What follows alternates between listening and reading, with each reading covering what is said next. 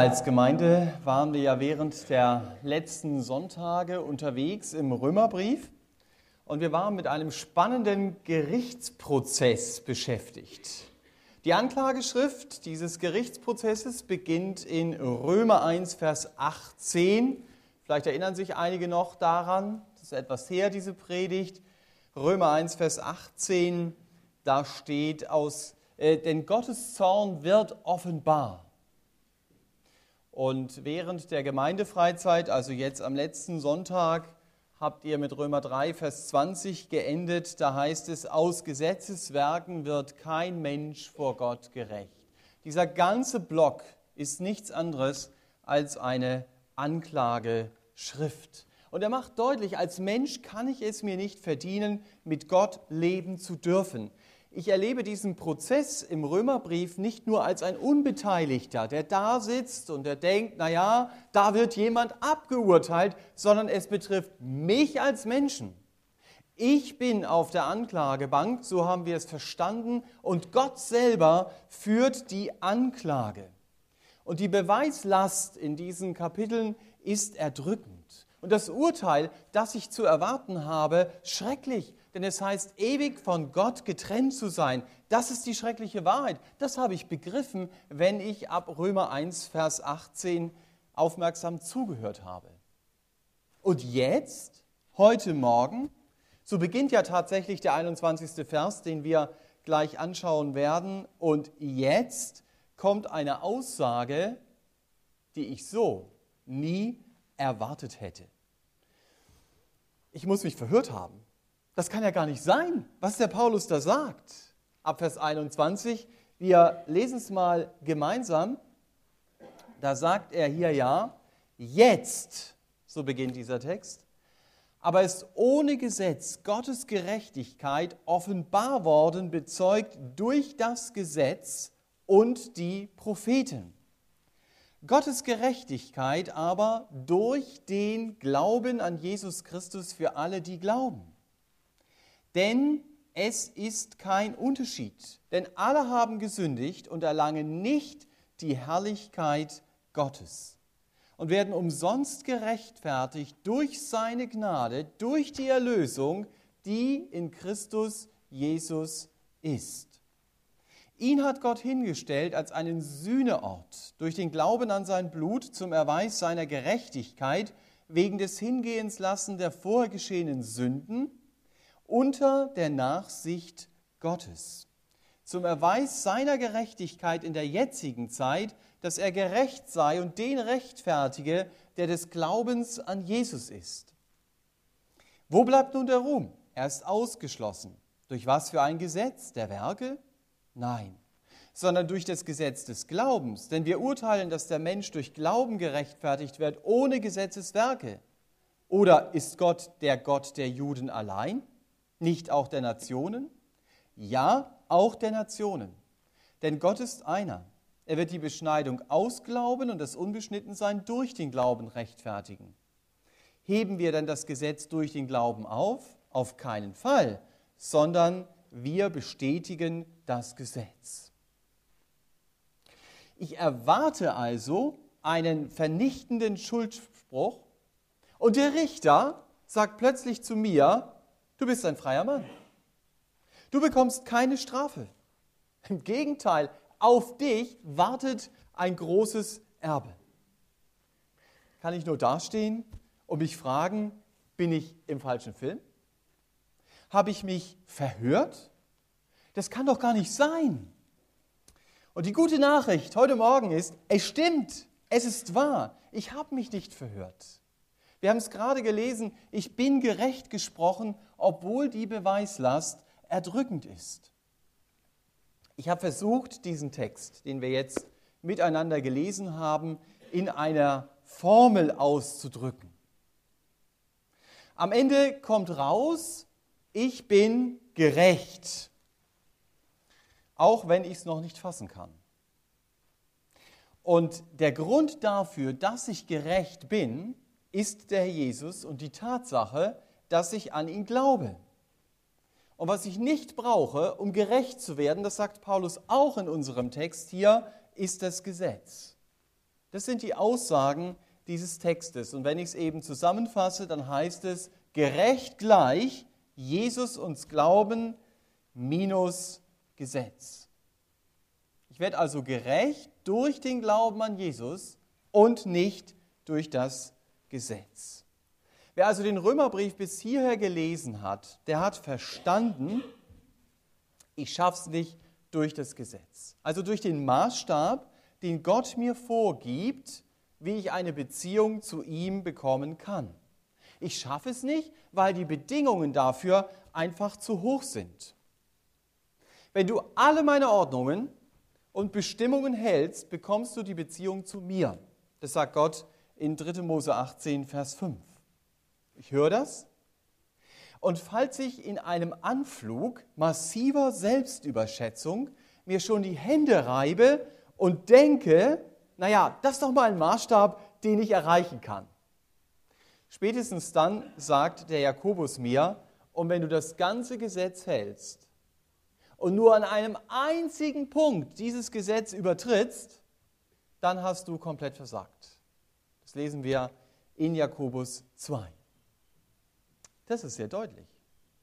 Dann habe ich ja verloren, ehe ich überhaupt anfange. Wenn das Gottes Maßstab ist, dann werde ich ihn niemals erfüllen können. Ich weiß nicht, wie es euch geht. Ich von mir persönlich kann nicht sagen, bei mir in meinem Leben hat Gott immer den ersten Platz. Ich kann nicht sagen, ich habe noch nie unreine und noch nie neidische Gedanken gehabt. Ich habe noch nie gelogen oder gestohlen. Vielleicht könnte es manche von euch sagen, ich nicht. Das heißt, der Jakobus kommentiert mein Leben mit den Worten, du hast versagt. Du musst dich gar nicht anstrengen. Es gibt für dich keinen Platz in Gottes Gegenwart. Und in diese Untergangsstimmung kommen wir eben jetzt hinein.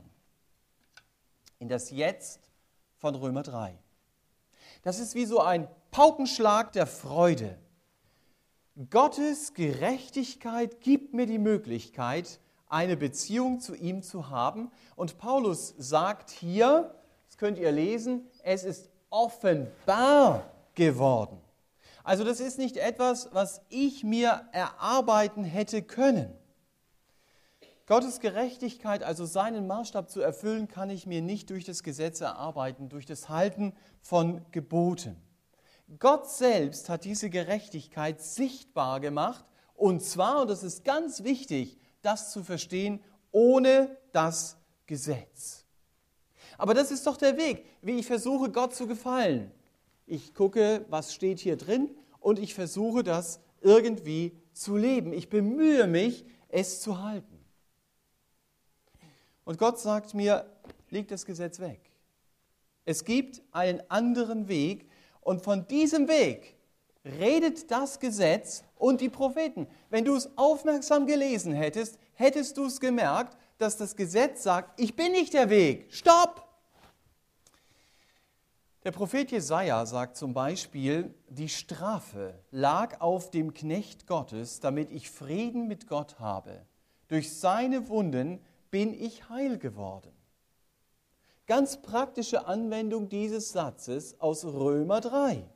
Hier redet ein Prophet davon, wenn ich in Gottes Gegenwart kommen möchte, dann läuft es nicht über die Schiene Gesetz.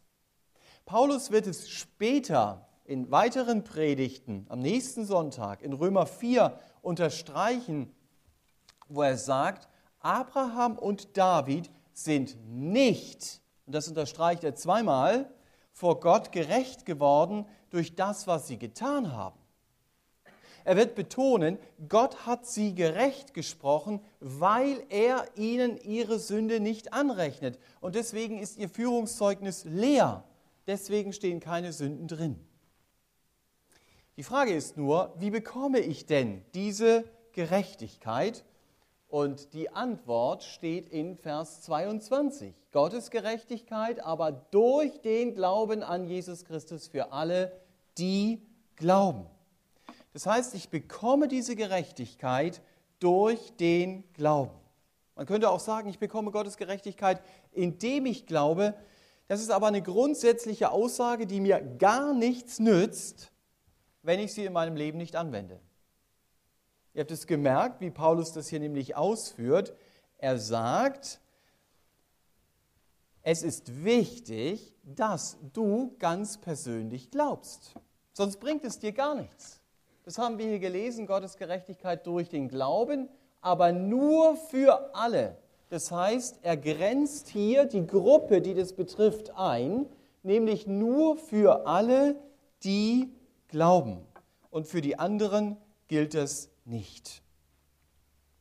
Wenn ich nur weiß, ich sollte glauben, das habe ich in der Gemeinde gehört, deswegen ist es wichtig, aber ich tue es nicht, dann stehe ich auf einer Stufe mit den Menschen, die Gott in ihrem Leben schon lange gestrichen haben.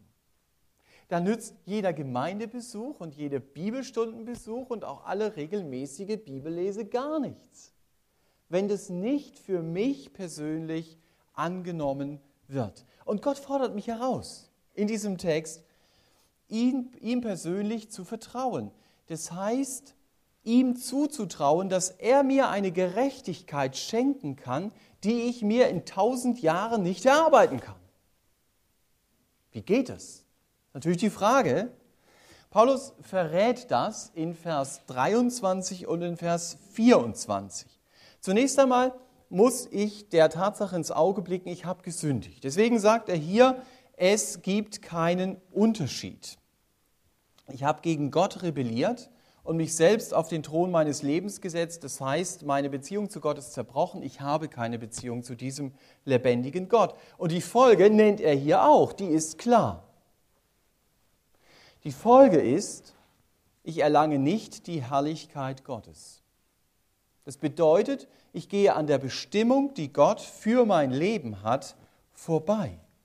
An der Bestimmung, in Gott die ganze Freude meines Lebens zu finden an der Bestimmung, schlussendlich die Ewigkeit bei ihm zu verbringen. Das heißt auch, ich äh, bekomme die Herrlichkeit Gottes nicht, meint hier auch, dass ich keine Chance habe, in den Himmel zu kommen. Deswegen, auch wenn ich Schmerzen und anderes habe, sollte ich diese Zeit auf der Erde noch genießen, denn es wird nur viel dramatischer, wenn ich gestorben bin. Das ist eigentlich meine Ausgangsposition. Und genau deshalb, wenn ich das verstanden habe, dann begreife ich auch, dass es so faszinierend ist und fast nicht zu glauben, was Paulus dann in Vers 24 sagt.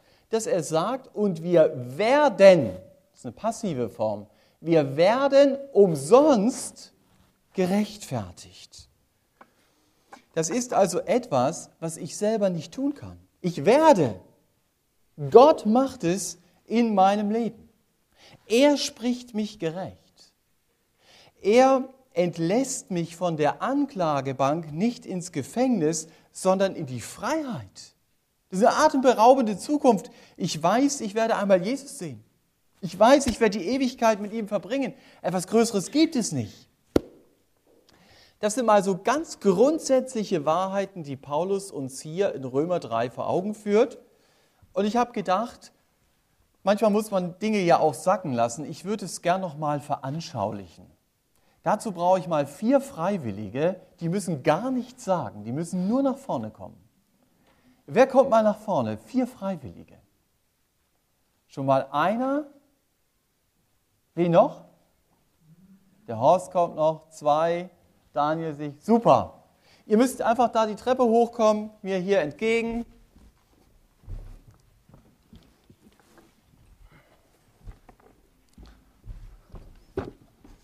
Genau, machen wir das mal so. Und dann machen wir das so. Du musst den umgekehrt halten. Okay. Du kriegst den. Genau, den. Und du kriegst den und zweimal den. Und du kriegst auch den und einmal den. Okay. Also, kurze Vorstellung, um das zu illustrieren, was Paulus hier sagt. Menschen wollen gerecht werden. Ich habe hier einen hochelektronischen Gerechtomaten, der anzeigt, wie gerecht jemand ist. Ja, jetzt kommt mal der erste Kandidat und stellt sich da drauf. Ähm, Und das Ziel ist, komm, tu nicht so. Das Ziel ist, letztendlich in die Herrlichkeit da drüben zu kommen. Und es ist wie überall, es gibt Schuld im Leben, aber es gibt ja auch gute Taten. Und jetzt ist die Frage, was der Gerechtomat sagt. Nach Römer 3. Und nach Römer 3 sagt der Gerechtomat, leider war das nicht, Horst. Du musst wieder zurück und du wirst die Ewigkeit getrennt von Gott verbringen. Zum Glück steht es ja da anders. Ja, genau. Also du spielst ja auch hier oben nur. Du kannst runtergehen, genau. Jetzt äh, nehmen wir die zweite. Jetzt darfst du mal nach vorne kommen und dich darauf stellen. Das ist natürlich eine ganz besonderes gute Person, ja. Die, also sie hat zweimal gute Taten. Man könnte auch sagen, da ist ein ganzer Papiercontainer mit guten Taten. Und trotzdem würde der Gerechtomat sagen, du kommst nicht weiter, weil nämlich dieses Schild Schuld dasteht. Es ist egal, wie viele gute Taten ich habe. Sorry, musst du auch gehen. Ja. Und jetzt darfst du dich hier vorne hinstellen, noch nicht draufstellen, ja?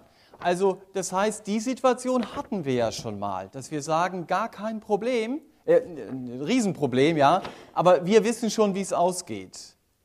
Und das ist, was Paulus in Römer 3 sagt. Er sagt, du weißt nicht, wie es ausgeht, weil wir jemand anders haben, der sich da drauf stellt, jetzt mal sein äh, Schild umdreht und es ist seine Gerechtigkeit, die hier abgefragt wird. Es ist nicht die Gerechtigkeit, sondern seine Gerechtigkeit und das heißt, der Gerechtomat reagiert anders.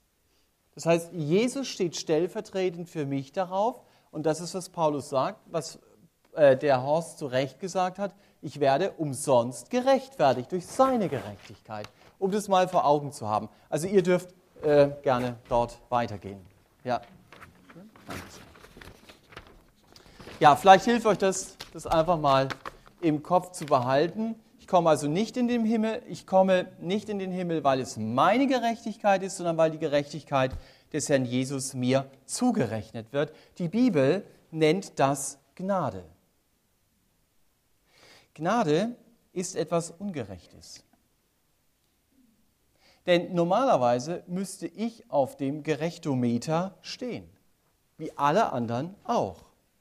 Aber weil ich auf Jesus vertraue und nicht auf mich selbst, Deshalb kommt das grüne Licht. Gott vergibt mir trotz nachgewiesener Schuld.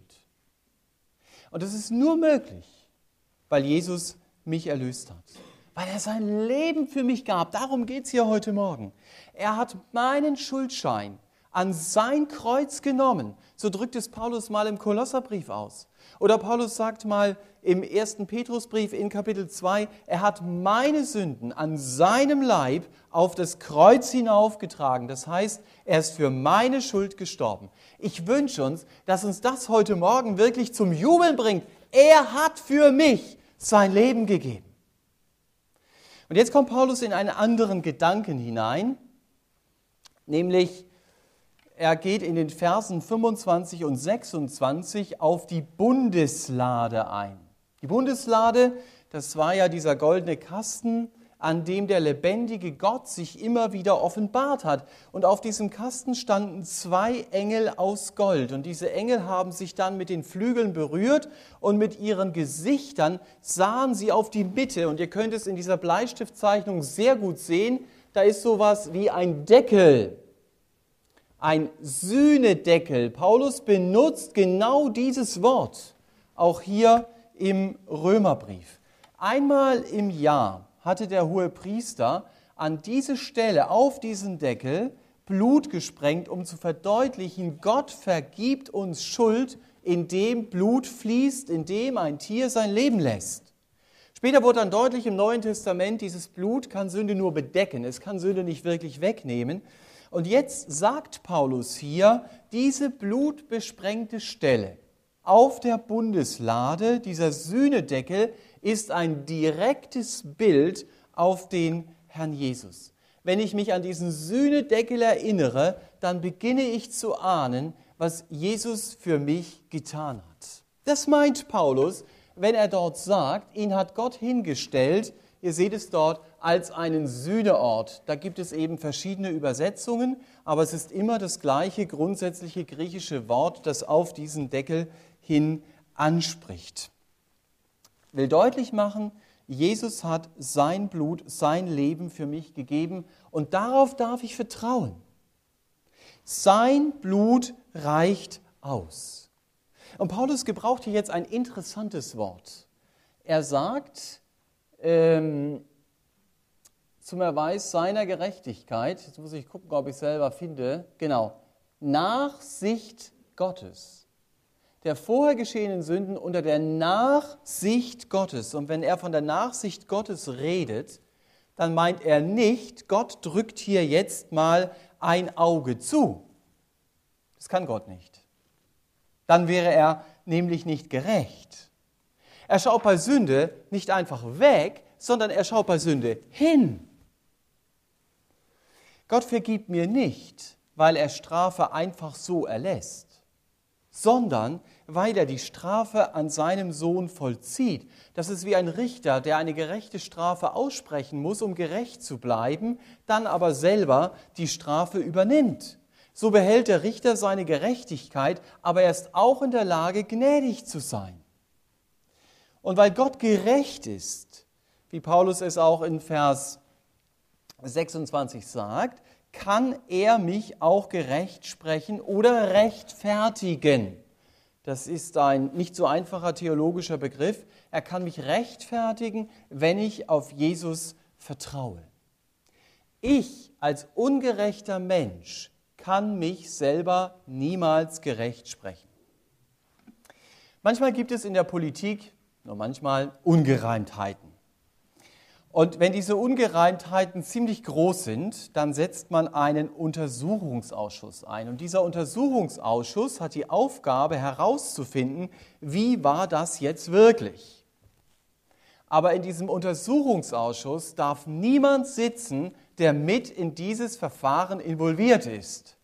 Ihr habt das schon teilweise mitbekommen, dass dann jemand rausbekommt, Moment, diese Person ist ja nicht neutral, die ist ja befangen und dann muss sie aus diesem Versuch, Untersuchungsausschuss entfernt werden.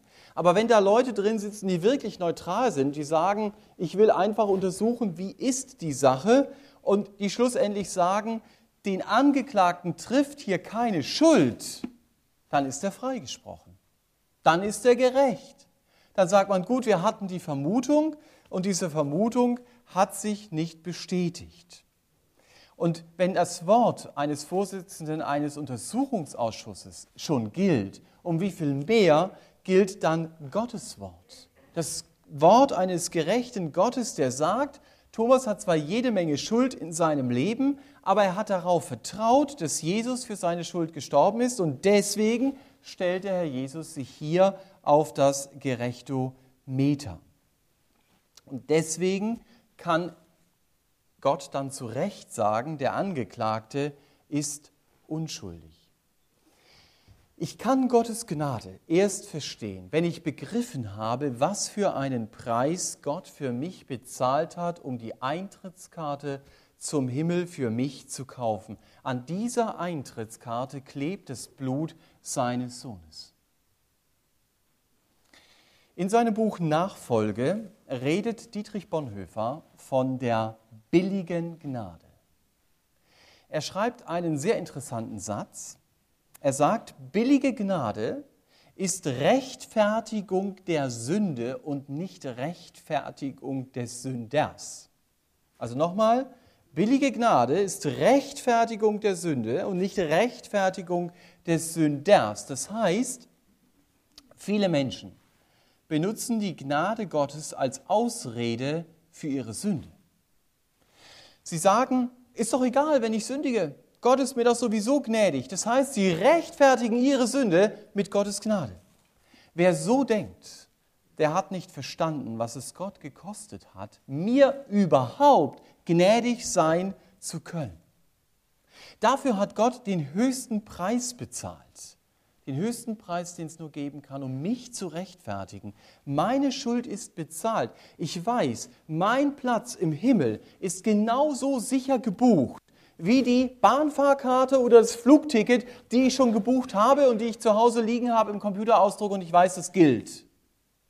Genauso sicher hat Gott mir ein Ticket für den Himmel gebucht. Das sagt Römer 3. Ist das nicht super? Dass ich zu Recht sagen kann, ich habe eine Eintrittskarte in den Himmel, weiß ich hundertprozentig, weil Gott mich gerecht gemacht hat, weil es seine Gerechtigkeit und nicht meine Gerechtigkeit ist. Paulus schließt dann seine Gedanken ab Vers 27 ab bis Vers 31. Ich komme nochmal auf die Politik zu sprechen. In der Politik gibt es manchmal ganz pompöse Empfänge. Davon liest du nur in der Zeitung. Du wirst wahrscheinlich leider nie eingeladen werden. Du kannst auch für so eine Eintrittskarte 1000 Euro bieten. Das kannst du gerne tun, aber diese Eintrittskarten sind nicht verkäuflich, weil eben nur bestimmte Personen zugelassen sind.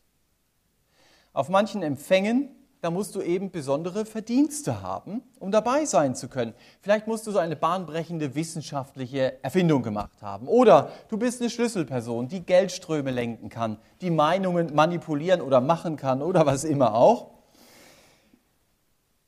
Aber auf solchen Empfängen sind oder es sind auf solchen Empfängen eben sehr bekannte oder berühmte Persönlichkeiten. Es ist natürlich wichtig, da zu sein und zu sagen, hallo, ich bin auch hier. Aber hier in Römer 3 geht es um den größten aller Empfänge. Hier geht es darum, einmal im Himmel anzukommen. Hier geht es um den Tag, dass ich als gerecht gesprochener Sünder meinem Herrn zujubeln darf. Ich glaube, das können wir uns gar nicht vorstellen, was das bedeutet, dass wir begreifen, hey, es ist alles wahr, was ich geglaubt habe. Das, was hier steht, ist genau so wahr, wie es hier eben auch steht. Und jetzt darf ich den sehen, an den ich geglaubt habe. Da vorne ist Jesus. Und ich bin hier. Diesen Tag, den wird es geben. Ich glaube, da werden wir verstaunen den Mund nicht mehr zubekommen. Und Paulus greift in diesen letzten Versen aus Römer 3 eben die Frage auf, Warum sind denn die Gäste, die auf diesem allergrößten Empfang den Himmel bevölkern, überhaupt da? Welche Leistung haben Sie denn gebracht, um die Eintrittskarte zu bekommen? Das wird dann ganz anders sein als bei den Empfängen in der Politik, von denen ich eben sprach. Denn keiner, der im Himmel ist, kann sich dessen rühmen.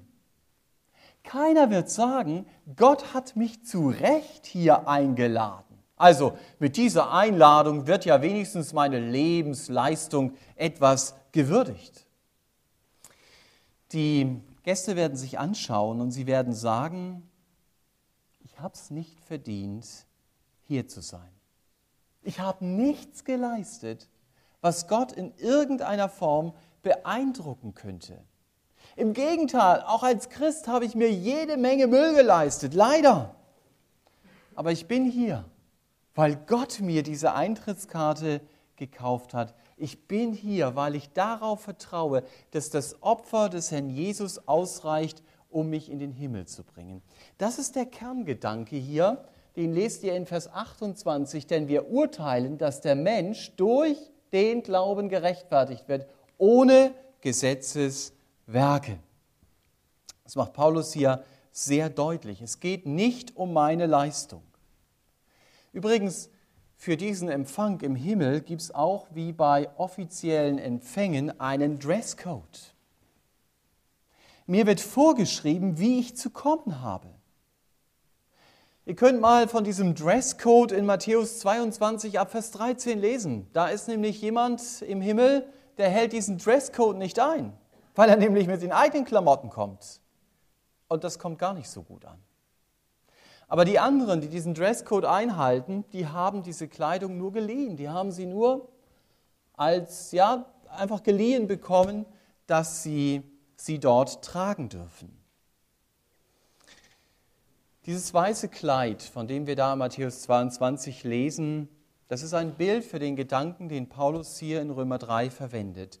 Gott hat mich gerecht gemacht. Meine weiße Weste, mein weißes Kleid macht das deutlich, es gibt für Gott oder in Gottes Augen keinen schwarzen Flecken mehr in meinem Leben.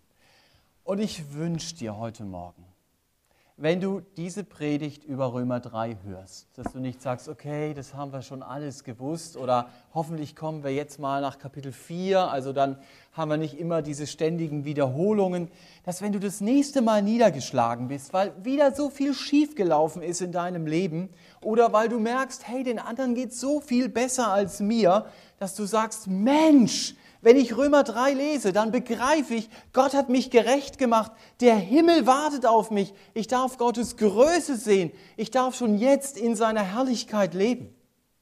Wenn wir uns mit dem beschäftigen, was Römer 3 uns hier zeigt, dann werden wir sehr oft erleben, dass die dunklen Gewitterwolken in unserem Leben einfach wegziehen müssen, weil die Sonne seiner Gnade durch meine Wolkendecke des Lebens hindurchbricht. Paulus wiederholt sich, wenn er im übertragenen Sinn hier sagt, egal, ob du als Jude das Evangelium schon gehört hast, bevor du sprechen konntest, oder ob du als Heide bei vielen Umwegen schließlich Jesus kennengelernt hast, für dich gilt genau das Gleiche. Du musst darauf vertrauen, dass es Gott ist und nicht du selbst, der dich rechtfertigt. Gott spricht dich gerecht und diese Gerechtigkeit, die bekommst du nur geschenkt die kannst du dir nur, die kannst du dir nicht erarbeiten. Die bekommst du umsonst oder gar nicht.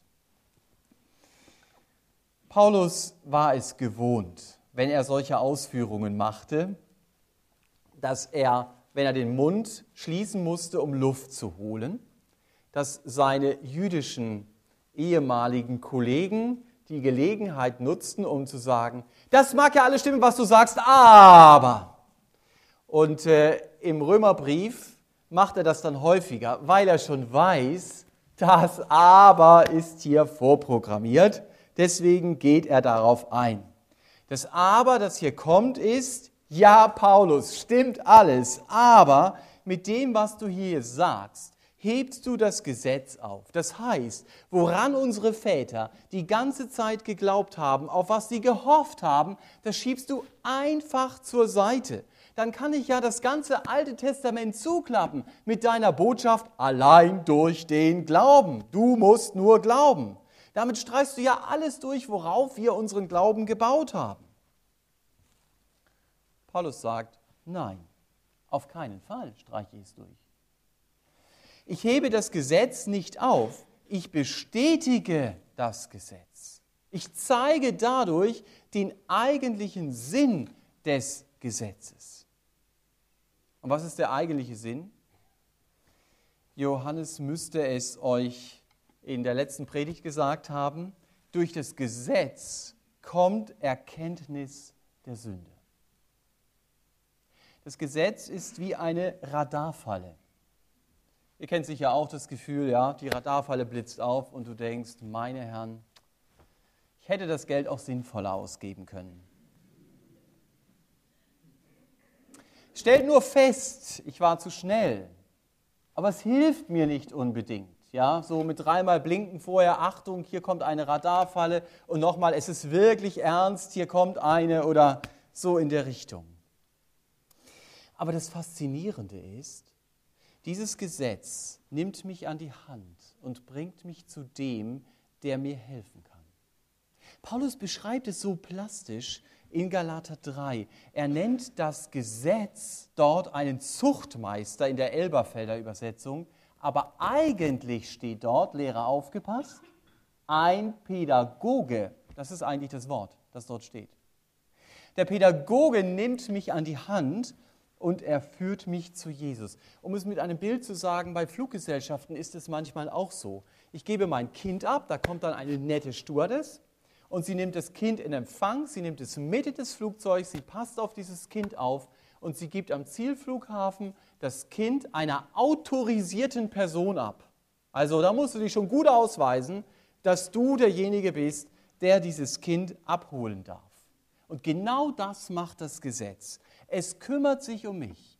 Es zeigt mir, in mir wohnt nichts Gutes. Es zeigt mir, ich kann nicht leben, wie Gott es möchte. Das ist ausgeschlossen. Und wenn ich das verstanden habe, dann nimmt das Gesetz mich an die Hand und es bringt mich zu der Person, die allein berechtigt ist, mich abzuholen. Nämlich zum Herrn Jesus. Und bei ihm bin ich in guten Händen, weil er in mir, das ist dann das große Thema, Christus in mir, weil er in mir das Gesetz erfüllt. Und ich habe in unserem Text, wo es um Gottes Herrlichkeit geht, heute Morgen natürlich entsprechend des Textes den Schwerpunkt auf die Rechtfertigung gelegt. Aber Herrlichkeit bedeutet viel mehr, dass das Leben des Herrn Jesus in meinem Leben sichtbar wird. Dass klar wird, hier ist eine andere Kraft, die es mir möglich macht, so zu leben, wie sein Wort es sagt. Und deswegen kann Paulus hier sagen, ich bestätige das Gesetz. Und er meint damit, wenn ich vom Glauben rede, dann mache ich nur deutlich, der eigentliche, der tiefere Sinn des Gesetzes ist, den über seine Sünde verzweifelten Menschen bei Jesus abzugeben. Und ihm zu zeigen, der Glaube, also das Vertrauen darauf, dass Jesus für meine Schuld gestorben ist, ist die Antwort auf die Schuldfrage und auch, das war jetzt nicht der Schwerpunkt heute Morgen, die Antwort auf die Unfähigkeit für Gott zu leben. Das wäre ein Thema für sich. Paulus greift das in 1. Korinther 1.30 auf, wenn er sagt, Christus ist meine Heiligung. Das heißt, er ist dieses neue Leben in mir. Aber heute ging es um diese Formel, gerecht heißt, Jesus und Glauben minus Gesetz. Und ich wünsche mir und uns, dass wir das heute Morgen mitnehmen, dass wir uns heute Morgen neu darüber freuen, was Paulus uns in Römer 3 vermitteln konnte. Amen. Ich möchte noch beten. Herr Jesus, ich wünsche mir so sehr, dass das nicht nur theologische Wahrheiten sind, sondern dass sie uns packen. Auch da, wo wir in unserem Alltag, vielleicht auch in Tälern unterwegs sind, dass wir über all den Problemen und Sorgen das nicht aus den Augen verlieren. Du hast uns gerecht gesprochen, du hast uns Freiheit geschenkt, du hast uns ein riesiges Erbe gegeben, obwohl wir es gar nicht verdient haben. Danke, Herr, dass du uns neu hilfst, uns daran immer wieder zu freuen. Amen.